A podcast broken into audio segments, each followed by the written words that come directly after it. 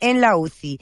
Y hablabas de infartos, pues sí, la pandemia, Mariló, ha tenido efectos más allá, más allá mm, de los efectos propios del coronavirus durante el primer eh, mes, por ejemplo, del confinamiento, estamos hablando de mediados de marzo a mediados de abril, el número de muertes hospitalarias por infarto aumentó un 50% si lo comparamos con el año anterior.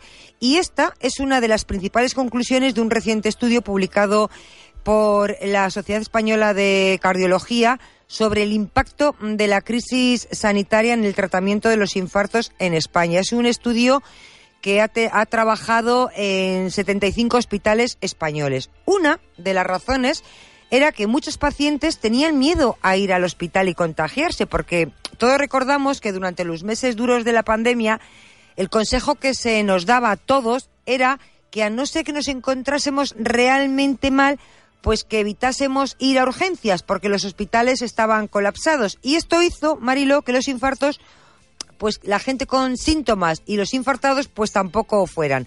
Así que eh, desde la Sociedad Española de Cardiología nos quieren transmitir a la población un mensaje, sobre todo de cara a los próximos meses que se prevé un recrudecimiento del COVID, Marilo. Muy bien, pues es de lo que vamos a hablar a continuación. Precisamente por eso que decía Estíbaliz hace un momento, el coronavirus es verdad que no solo produce un gran número, como estamos viviendo, de muertes directas, sino también de muertes indirectas se han duplicado durante la pandemia los fallecimientos por infarto. Así que lo primero que tenemos que hacer en el programa de hoy y con el estudio encima de la mesa es hablar con el doctor Oriol Rodríguez, es miembro de la Sociedad Española de Cardiología y autor del estudio. Doctor Rodríguez, bienvenido, gracias por atender la llamada de la tarde. Hola Marilo, buenas tardes. Bueno, eh, cuéntenos, porque, claro, no solo durante el confinamiento esto se recrudece, sino que, claro, tenéis miedo de que esto vuelva a ocurrir, de que la gente no vaya al hospital por miedo, gente que tiene una patología cardíaca, una enfermedad de corazón. Bueno, efectivamente, eh, la verdad es que esto es uno de los eh, efectos colaterales que hemos podido objetivar a lo largo de, la pandemia y sobre todo con la declaración del estado de alarma en los primeros días. Como muy bien habéis comentado, en ese momento pues eh, los hospitales estaban eh, muy centrados en, la atención a pacientes que tenían eh, COVID y, el mensaje que se daba era un poco, pues bueno, intentar dentro de lo posible evitar ir por patologías menores a los centros hospitalarios, dado que pues tenían cierto grado de saturación. A esto pues si unimos el, miedo de, la población pues a acudir a los centros donde realmente pues había una carga de, COVID muy importante, pues eh, hizo que en ese momento eh, el número de pacientes con infarto que, acudían a los hospitales pues se redujera prácticamente un, un 30%.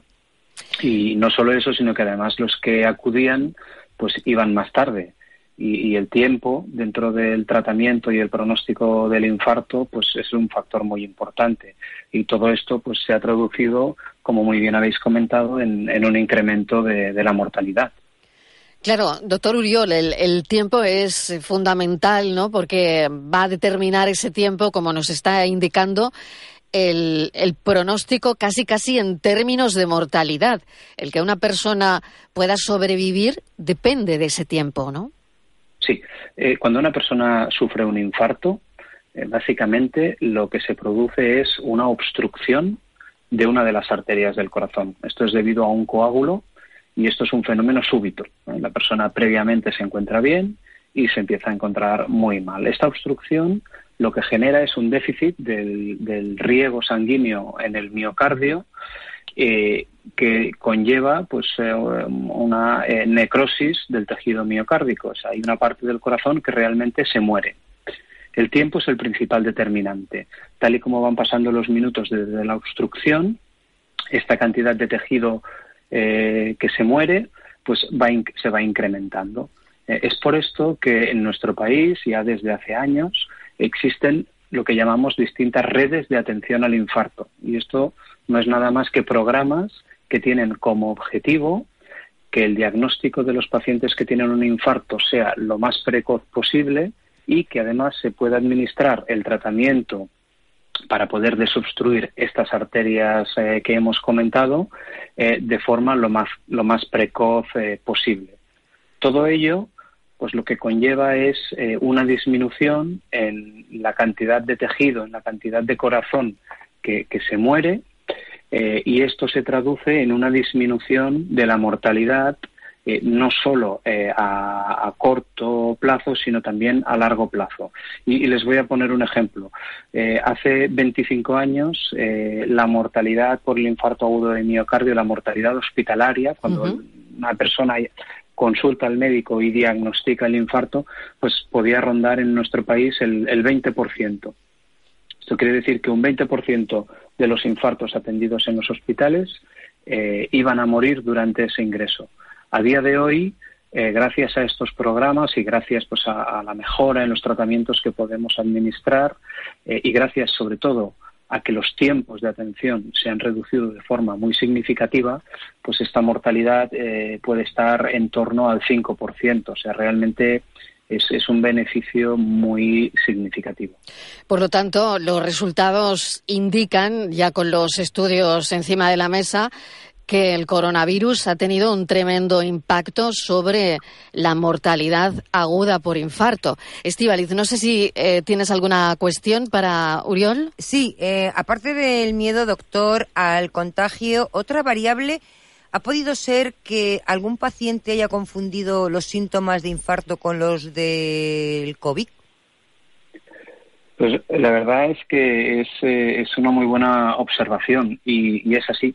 O sea, realmente eh, los síntomas clásicos del infarto, pues eh, en general la población los conoce bien, pues es dolor en el pecho, puede ser dificultad para respirar, puede ser dolor en el brazo, sudoración, incluso vómitos pero las manifestaciones son muy variables en distintos pacientes y, hay pacientes pues que pueden sufrir un infarto y sentir una sensación de malestar, un poco de falta de aire y, desde luego que en ocasiones estos síntomas se pueden confundir con, el COVID.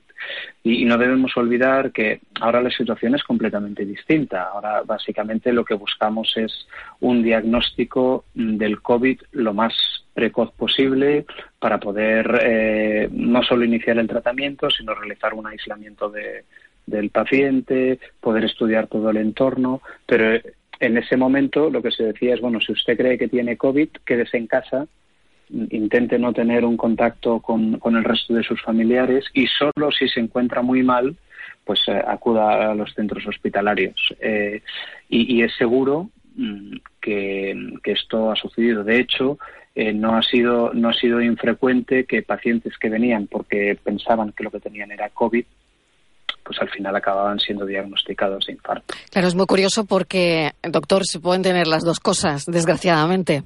Claro, Claro, esto es una de las cosas que hemos visto. O sea, realmente eh, durante el periodo de, estudio que comprendió los 30 primeros días eh, después de la declaración del estado de alarma, y en el cual pues eh, recogimos datos de más de de, 1100, de, más, de más de mil pacientes, eh, lo que vimos es que poco más de un 6%, que puede parecer poco, pero que, en valores absolutos pues son, bastantes pacientes, eh, tenían una combinación de infarto y, COVID.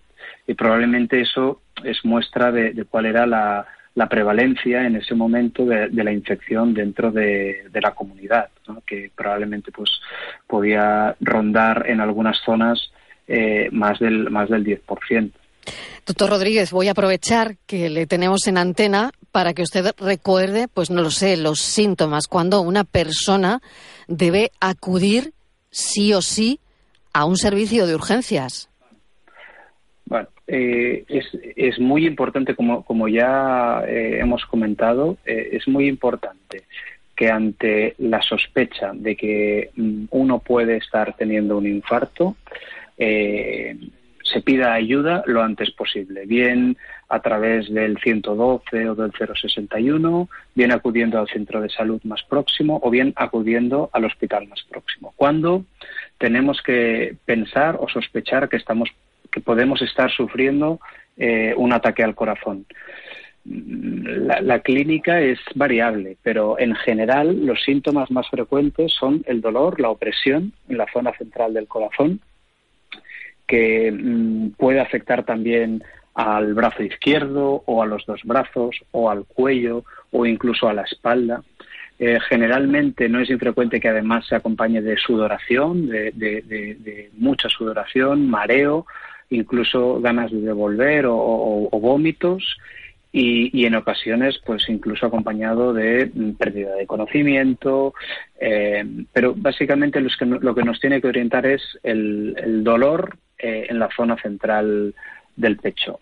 Mm, ante la sospecha es mejor solicitar ayuda y que luego pues mm, termine siendo un problema banal y que requiera otro tipo de cuidados eh, que no son urgentes, eh, que no mm, esperar o minimizar la importancia de los síntomas, porque realmente, como hemos comentado, eh, el tiempo, el tiempo que transcurre desde la obstrucción de, las arterias del corazón es un determinante claro del pronóstico y de la mortalidad.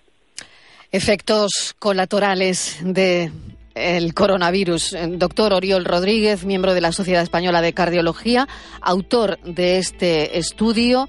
Le agradecemos enormemente que nos haya atendido esta tarde porque, bueno, es oírle es importante y a la hora de tener sospecha de padecer un infarto, desde luego nos quedamos con sus recomendaciones.